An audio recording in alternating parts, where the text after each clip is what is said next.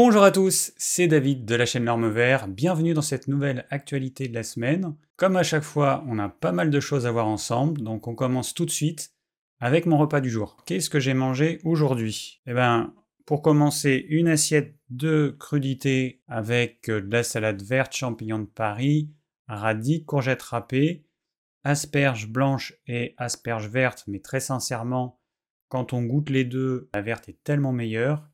Donc je recommande vraiment les asperges vertes. En plus, euh, les asperges blanches, il faut les éplucher euh, systématiquement. C'est trop filandreux. Alors que les vertes, normalement, il n'y a pas besoin. Ensuite, en... Ah bah non, j'avais dit en plat. Ensuite, artichaut.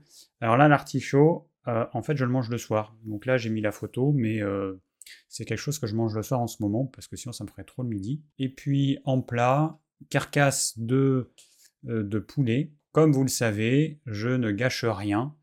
Aujourd'hui, la mode est au blanc de poulet, aux cuisses de poulet, donc on achète des morceaux. Mais qu'est-ce qui se passe du reste de, euh, de l'animal? Eh ben moi, j'achète des poulets, des pintades entiers, et je mange tout. Je respecte l'animal que je vais consommer, et je mange absolument tout.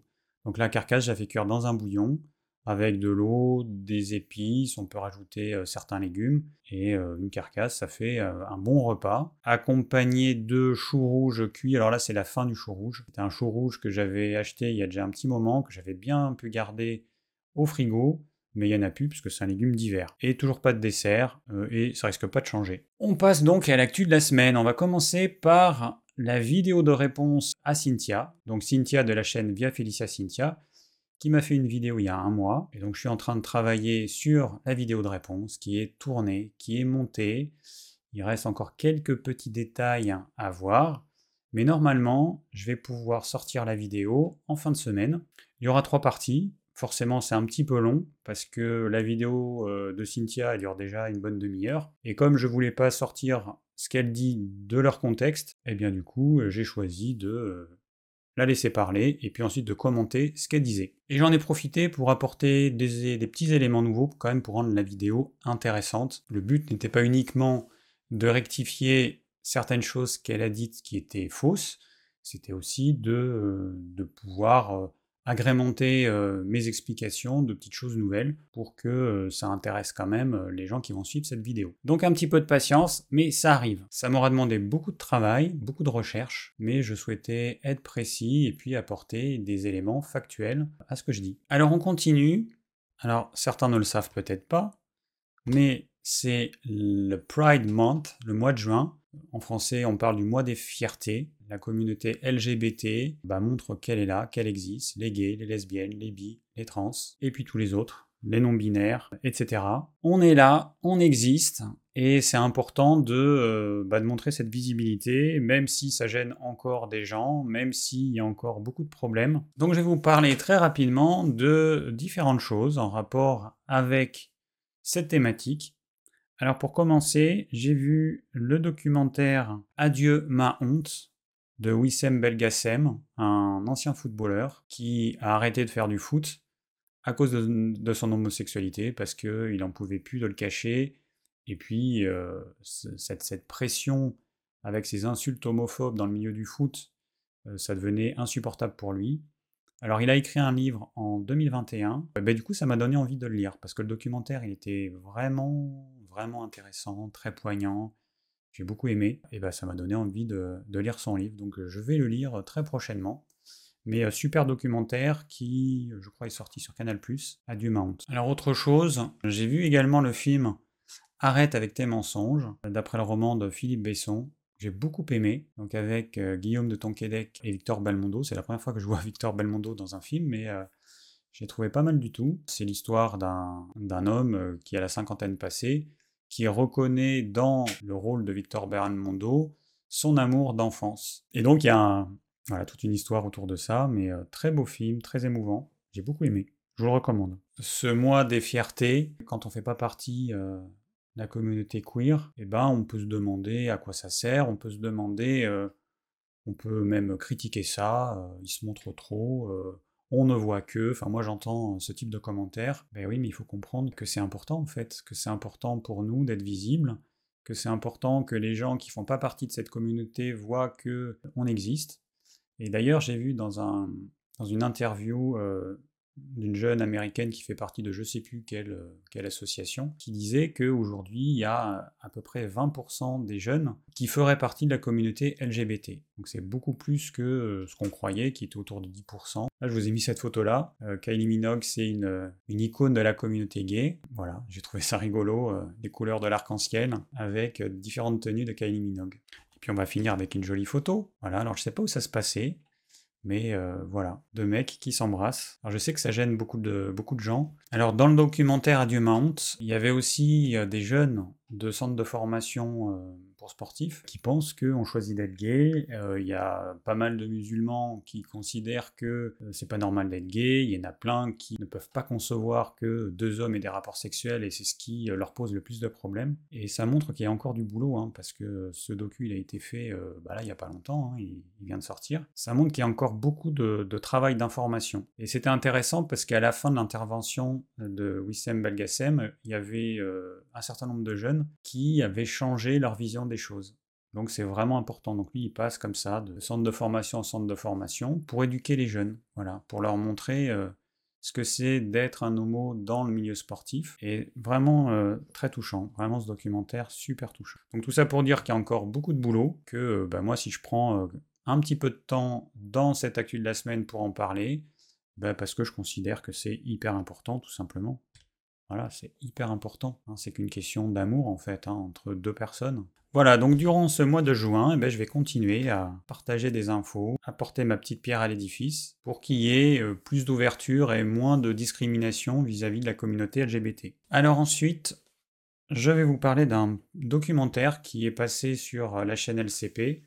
On ne n'est pas féministe. Pour moi, c'est le même combat. Hein. La discrimination des femmes euh, la discrimination des gays, c'est quand même le même combat, donc je regarde forcément tous les docus, toutes les émissions qui sont autour de cette thématique. Donc c'est intéressant, je vous invite à le regarder si ça vous intéresse, et puis si ça vous intéresse pas, regardez-le, parce que ça vous apprendra des choses aussi. ce qui est un, petit peu embêtant avec le mot féministe, c'est qu'il y a une connotation. Euh, moi je me considère comme un féministe, je suis féministe, mais j'aime pas ce mot-là parce qu'il y a une connotation négative. Mais je suis pour qu'il y ait une vraie égalité entre les hommes et les femmes. Un petit documentaire de la télévision belge, Investigation, donc l'émission Investigation, sur les aliments pour bébés, donc on y apprend qu'il y a quand même plein de cochonneries qu'on retrouve dans les aliments pour bébés. On va trouver notamment des métaux lourds. Euh, on va voir aussi que des, euh, sociétés comme euh, Nestlé, Danone et compagnie vont en fait donner des cadeaux, des voyages à des médecins, à des personnes du milieu hospitalier pour qu'ils conseillent leurs produits.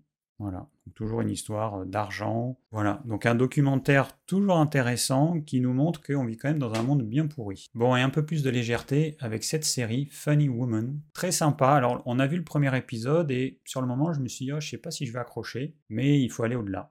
Donc c'est une série qui est passée sur euh, OCS et qui euh, se déroule dans les années 60. Donc c'est vraiment super agréable de retrouver cette ambiance. Très sympa. C'est l'histoire d'une jeune femme a été Miss Blackpool, une ville en, Angleterre, et qui euh, n'a pas envie d'être la potiche euh, d'un mec euh, dans une petite ville de province d'Angleterre, et qui aimerait devenir comédienne et tourner notamment dans des comédies. Sauf que c'est une blonde jolie et que c'est pas le type d'actrice qui joue dans les comédies. Donc c'est compliqué pour elle. C'est une mini-série en six épisodes, mais c'est fait vraiment de façon sympa. Là, on voit euh, toutes les problématiques de la femme. Il y a aussi la problématique du racisme. Série vraiment très sympa. J'espère qu'il y aura une deuxième saison. Alors maintenant, je vais vous parler du livre du docteur Greger. Donc c'est le livre le suivant. Alors j'ai quasiment fini le livre, il me manque quelques pages, mais bon, ça aura été un livre quand même assez long, 900 hein, pages à lire, sachant que je fais pas que ça. Mais bon, j'essaie de, lire tous les jours, une demi-heure à une heure suivant les jours, et puis je lis euh, plusieurs livres en même temps, donc forcément je ne peux pas avancer à 100% sur ce livre-là. Mais bon, il y a des choses intéressantes. Le problème, c'est que dans ce livre, il y a des choses vraies et il y a des choses fausses. Et quand euh, j'ai vu les vidéos de, des chaînes HCLF, il n'y en a pas 50, hein, eh bien, je me rends compte que ces personnes, elles répètent la même chose en boucle. Elles répètent toutes la même chose. Le seul problème, c'est qu'elles répètent aussi des choses fausses, qu'elles semblent ne pas en avoir conscience. Elles pensent que ce qu'elles disent, c'est vrai. Et le problème, c'est que si on se base sur ce qu'il y a dans ce livre ou dans les livres d'autres médecins végétaliens qui prônent ce type de régime alimentaire, eh on reste euh, cantonné à euh, la même source d'information. On a le même problème avec Facebook. Facebook, par exemple, si je pense que, par exemple, la Terre est plate, eh bien Facebook va me proposer que des contenus en rapport avec cette thématique ou en rapport avec des thématiques que les gens qui sont attirés par cette thématique vont aimer. Donc par exemple, on pourrait imaginer que ceux qui pensent que la Terre plate, eh ben, ils sont pro-Trump, ils sont plus de l'extrême droite,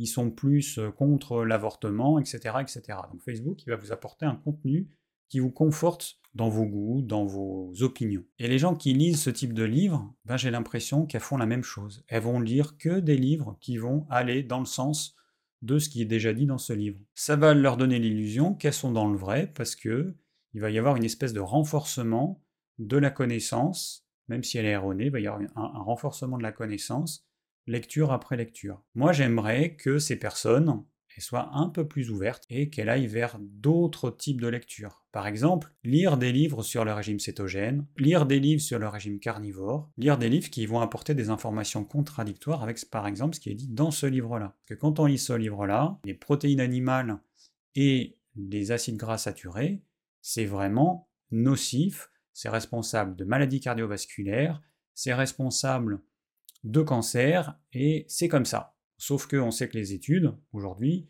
ne sont pas d'accord avec ça. Par exemple, le docteur Greger, s'il avait été honnête, il aurait dit qu'il y a des personnes euh, comme euh, George Mann ou euh, Weston Price qui ont étudié des peuplades alors certaines qui sont encore euh, d'actualité, d'autres qui n'existent plus. Mais il a étudié le régime alimentaire de deux peuples. Alors il y a les Inuits, il y a les euh, Hunza, donc des Indiens du Nord, il y a euh, les Maasai, il y a tout un tas de peuples qui se nourrissent quasi exclusivement de produits animaux, avec un régime riche à 80% de matières grasses animales, et qui n'ont aucun problème cardiovasculaire, aucun cancer, pas de diabète, pas d'obésité. Alors du coup, quand Michael Greger dit que les protéines animales, que les acides gras saturés sont responsables de cancer de maladies cardiovasculaires, ben pourquoi c'est pas vrai chez, euh, chez ces peuples? C'est pas un peuple, c'est chez, chez tous ces peuples. Normalement, il devrait y avoir une hécatombe. Donc il n'est pas honnête, il n'est pas du tout honnête. Un autre exemple, euh, il parle souvent du taux trop élevé de LDL et de cholestérol qui sont les marqueurs principaux responsables des maladies cardiovasculaires, bah, le problème c'est que c'est plus du tout d'actualité en fait. Aujourd'hui, le marqueur numéro 1 c'est les triglycérides en excès. Le marqueur numéro 2 c'est le HDL cholestérol trop bas. Ce sont les deux marqueurs principaux. J'ai l'impression qu'il a, au moins 20 ans de retard par rapport à nos connaissances actuelles. Un autre exemple aussi de manipulation en fait. Je vais vous expliquer pourquoi je dis ça. Par exemple, il va nous dire, quand on prend deux verres d'eau, on va augmenter notre métabolisme de base de 30%. Et ça peut permettre de brûler 50 à 100 kcal par jour. Alors on se dit c'est génial, je vais pouvoir brûler des calories juste en buvant de l'eau. Sauf que un petit peu plus loin, donc là en fait c'était basé sur une étude. Sauf qu'un petit peu plus loin, il nous dit que euh, cependant, euh, les équipes de recherche n'ont pas réussi à reproduire ces conclusions. D'autres n'ont trouvé, donc d'autres équipes de recherche ont trouvé qu'une augmentation d'environ 10 à 20% du taux métabolique, une autre 5% et une dernière aucune, ce qui a fait tomber à l'eau l'ensemble du concept. Alors le problème là, c'est qu'il va nous montrer une étude. Ensuite, il nous dit cette étude, n'est pas valable parce qu'il n'y avait pas de groupe témoin. Et il nous dit, effectivement, il y a des études qui ont montré que oui, il y avait une augmentation du métabolisme de base de tant de pourcents, ou de seulement tant de pourcents, ou alors nul. Pourquoi est-ce qu'il donne comme exemple une étude qui considère comme pas du tout valable parce qu'il n'y a pas de groupe témoin? En fait, ce qui va se passer, c'est que quand on a lu que la première étude qui nous disait qu'il y avait une augmentation du métabolisme de base de 30%, ça, ça reste imprimé dans notre tête. Et quand après on lit que finalement, il n'y a pas d'études qui montrent qu'il y a un réel effet bénéfique, eh ben cette deuxième chose, en fait, ça n'aura pas une, aussi forte impression en nous que ce qu'on a lu avant. C'est un petit peu comme lorsqu'on colporte une rumeur, et puis après on va dire non, mais finalement c'était faux. Qu'est-ce qui se passe au final? Les gens, ils vont retenir la rumeur, même s'ils ont lu que c'était faux. Ils vont quand même, il va quand même y avoir un doute en eux, et ils vont rester sur euh, bah, la première information qui est venue en eux, cette rumeur, ils vont quand même penser que c'est peut-être vrai. Et donc lui, il fait ça assez régulièrement dans son livre. Et ben ça, ça me gêne, parce que je trouve que c'est pas honnête de faire ça. C'est un livre de 900 pages, pourquoi est-ce qu'il n'a pas pris que les études qu'il considère comme étant fiables?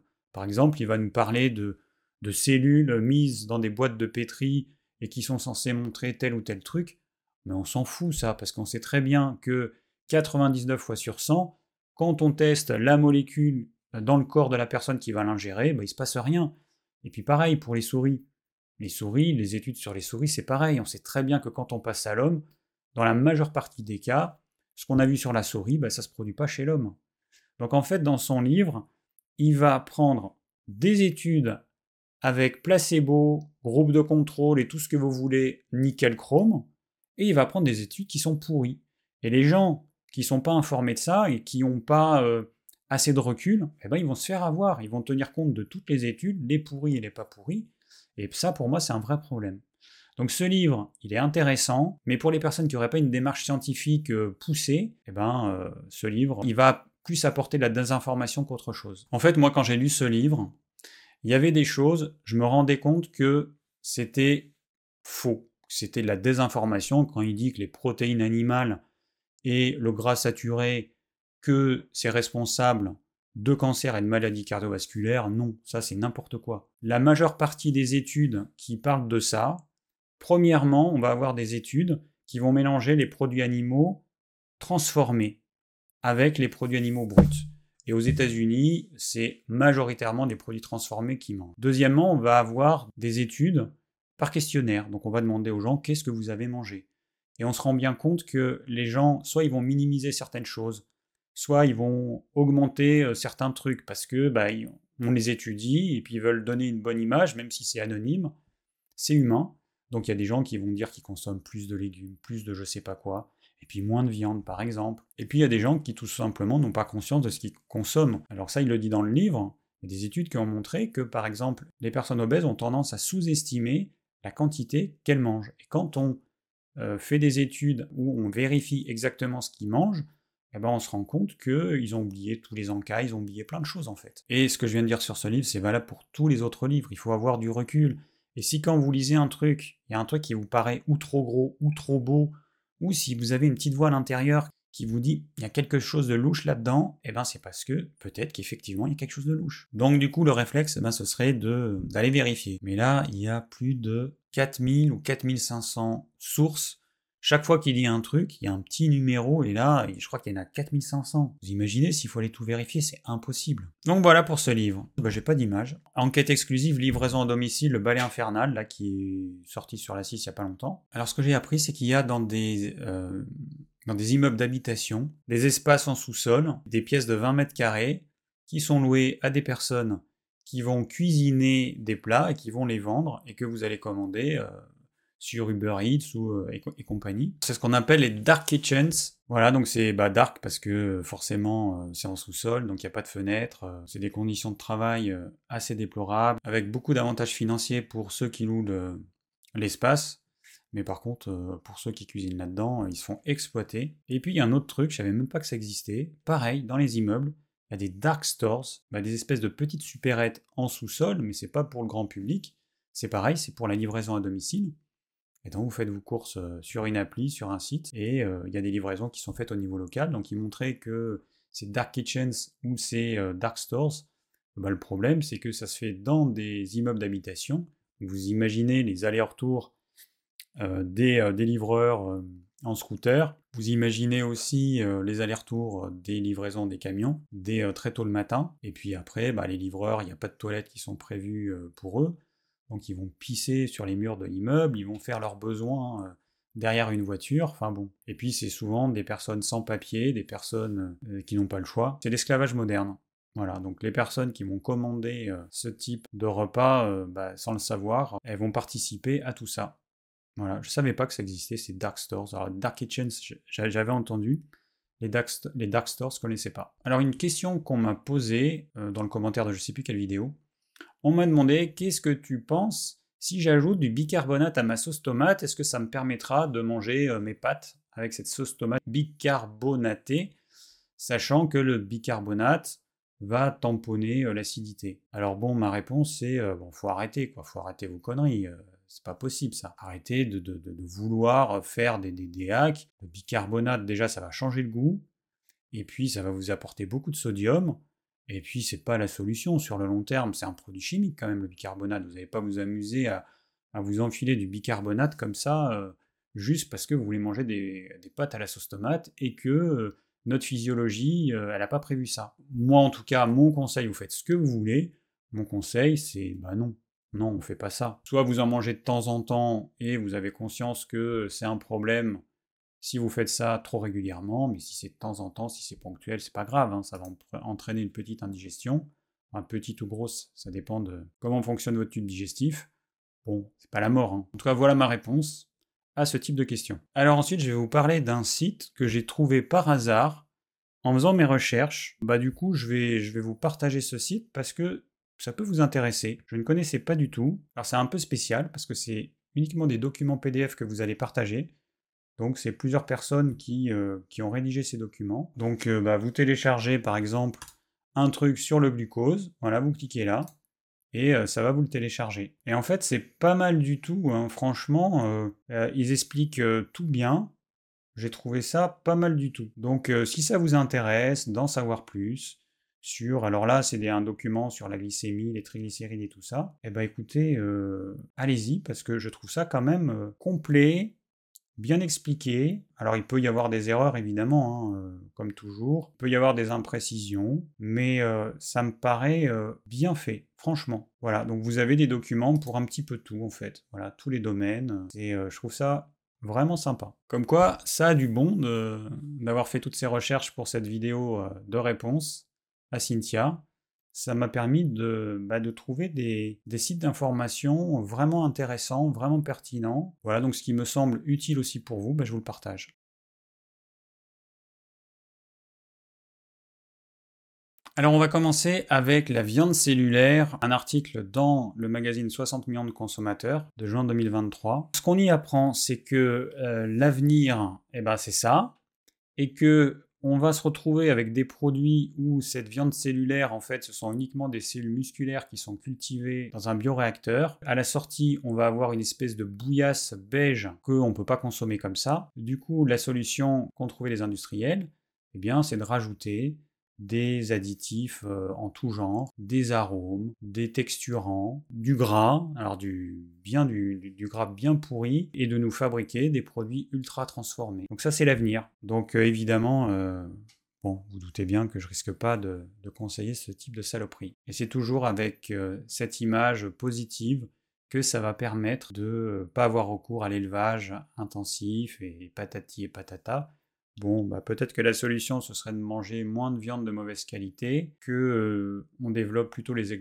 élevages extensifs plutôt que les élevages intensifs, puis qu'on améliore les conditions et d'élevage et d'abattage des animaux. Alors après, il y avait euh, toujours dans le même magazine une étude sur euh, les huiles d'olive, la moitié du panel déclassé, alors soit parce qu'il y a des substances indésirables, soit parce que donc il peut y avoir des produits chimiques, il peut y avoir des plastifiants, par exemple quand on récolte euh, les olives, ben, elles peuvent être mises dans des bâches, après ça peut être stocké dans des fûts en plastique, bon, etc. C'est pas gagné. Hein. Alors après, euh, dans le magazine Vivre Bio, c'est vraiment le type de magazine que j'aime pas du tout, parce que c'est de la pub en fait. C'est une excuse pour proposer de la pub. Donc là vous voyez, là manger, manger bio et local, c'est l'idéal, patati et patata. Et la page suivante, qu'est-ce qu'on a? Eh ben, on a une marque qui vend euh, des produits déshydratés, deux morceaux de mangue, donc on se doute que c'est pas local, des morceaux d'ananas, et puis les fruits rouges, 9 fois sur 10, c'est les pays de l'Est ou l'Asie. Donc euh, bon, c'est... Voilà. Donc en fait, ça c'est le type de magazine que je déteste. En fait, le, le but du magazine, c'est de vendre de la pub et d'écrire des articles pour pouvoir justifier cette pub. Bon, après, ça n'a rien à voir, mais dans un magazine People, on voit euh, Al Pacino, bientôt père pour la quatrième fois, à 83 ans. 83 ans, il va être père. Ça veut dire que son gamin, quand il aura 10 ans, il y a des chances qu'il soit plus là, Al Pacino. Et puis il est avec une femme de 29 ans, qui euh, était avant avec Mick Jagger et qui a eu un enfant avec lui, à, je sais plus, il avait 73 ans. Autre chose, ça devait être toujours 60 millions de consommateurs. Bon voilà, ça c'est les arnaques du marketing. En mettant euh, des chiffres qui correspondent au taux de satisfaction par exemple des utilisateurs et non pas euh, des chiffres correspondant à l'efficacité, après en mettant des images avant-après qui sont complètement bidons, une belle arnaque. Après on a, alors cancer et vitamine D, bon c'est intéressant de voir qu'il y a des études qui ont montré que la vitamine D dans des doses euh, élevées en fait apporte peu ou pas de bénéfices et que la supplémentation apporte des bénéfices quand ça reste à des doses physiologiques. Donc là, suivant les études, c'était entre 400 et 4000 unités internationales. Nous, on a des produits où la quantité moyenne qu'on conseille, c'est 2000 unités internationales par jour, donc euh, on est effectivement dans les clous. Je sais qu'il y a des médecins américains qui vont conseiller jusqu'à 8-10 000 unités internationales. Ça peut euh, apparemment Apparemment, c'est des médecins, ils font des analyses et tout euh, sur leurs patients, donc ça semble être bien. Mais par contre, aller à des doses de 100 000, 200 000 unités internationales, là, non. Voilà, donc c'est intéressant. Alors ça, c'était un truc dans le magazine Cerveau et Psycho. Euh, toujours pareil, du mois de juin. Alors le sel de table, c'est du chlorure de sodium. Vous avez un ion chlorure qui est associé à un ion sodium, et donc ça fait le sel de table. On se rend compte qu'en fait, l'ion chlore, eh ben, il va avoir un côté comme si c'était légèrement sucré. Donc ils expliquent l'action que ça a au niveau d'un récepteur de la sensation euh, sucrée. Le sel, euh, alors le sel c'est pas le diable comme certains comme certains euh, le pensent et le disent. On en a besoin aujourd'hui, la plupart des gens en ont besoin, alors sauf exception, sauf certaines maladies, sauf certains problèmes rénaux. Euh. En dehors de tout ça, bah, le sel, c'est important et ça fait partie euh, d'une alimentation équilibrée. Et pour finir, un petit article, Courir au-delà de la fatigue. Donc ça aussi, c'était dans Cerveau et Psycho. Alors la photo, elle est pas bonne parce qu'en fait, je prends des photos, moi je lis les magazines sur ma tablette, et donc je prends les photos et des fois ça fait des trucs un peu, un peu bizarres. Donc on apprend que eh ben, euh, les personnes qui vont être capables de repousser leurs limites, c'est des personnes qui ont une production de dopamine suffisante. Alors ils ont utilisé des Parkinsoniens qui naturellement ont une production de dopamine qui est euh, très inférieure à la normale, et donc ils se sont rendus compte que, euh, donc on peut dire, dans des tâches d'effort physique, ils produisent des performances très irrégulières parce que la sensation de l'effort fourni est comme déconnecté de la dépense réelle du corps. Et dès qu'ils reprennent leurs médicaments, le taux de dopamine augmente, et eh ben la sensation d'effort se recouple avec l'effort réel. Voilà, donc après, ils donnent des conseils d'ordre d'hygiène de vie pour avoir suffisamment de dopamine. Alors manger peu de graisse saturée, alors je ne sais pas euh, dans quelle mesure ça a un impact. Euh, bien dormir évidemment, pratiquer le yoga ou la méditation. Alors le yoga, euh, c'est pas une activité de détente, c'est une activité sportive. Hein. Ça, ça m'agace quand les gens ils pensent que c'est une activité de détente. Non, il y a à la fin, on a un petit peu de relaxation, mais ça reste une activité sportive. Euh, je vous invite à faire la position du scorpion. Je vous montre à quoi ça ressemble la position du scorpion. Alors je suis content parce que j'arrive à la faire après quelques mois d'efforts. Pour moi, j'arrive pas encore à avoir une courbure aussi prononcé que lui. Mais bon, voilà, donc ça fait partie des positions qu'on apprend à notre cours de yoga. C'est ce qu'on appelle une position inversée. Voilà, donc vous doutez bien que on est quand même loin, loin de la relaxation quand on fait une position comme ça. Voilà, c'est tout pour cette actu de la semaine. J'espère que ça vous a plu. Si vous avez des commentaires ou des questions, n'hésitez pas. Et je vous dis à très vite pour une nouvelle vidéo.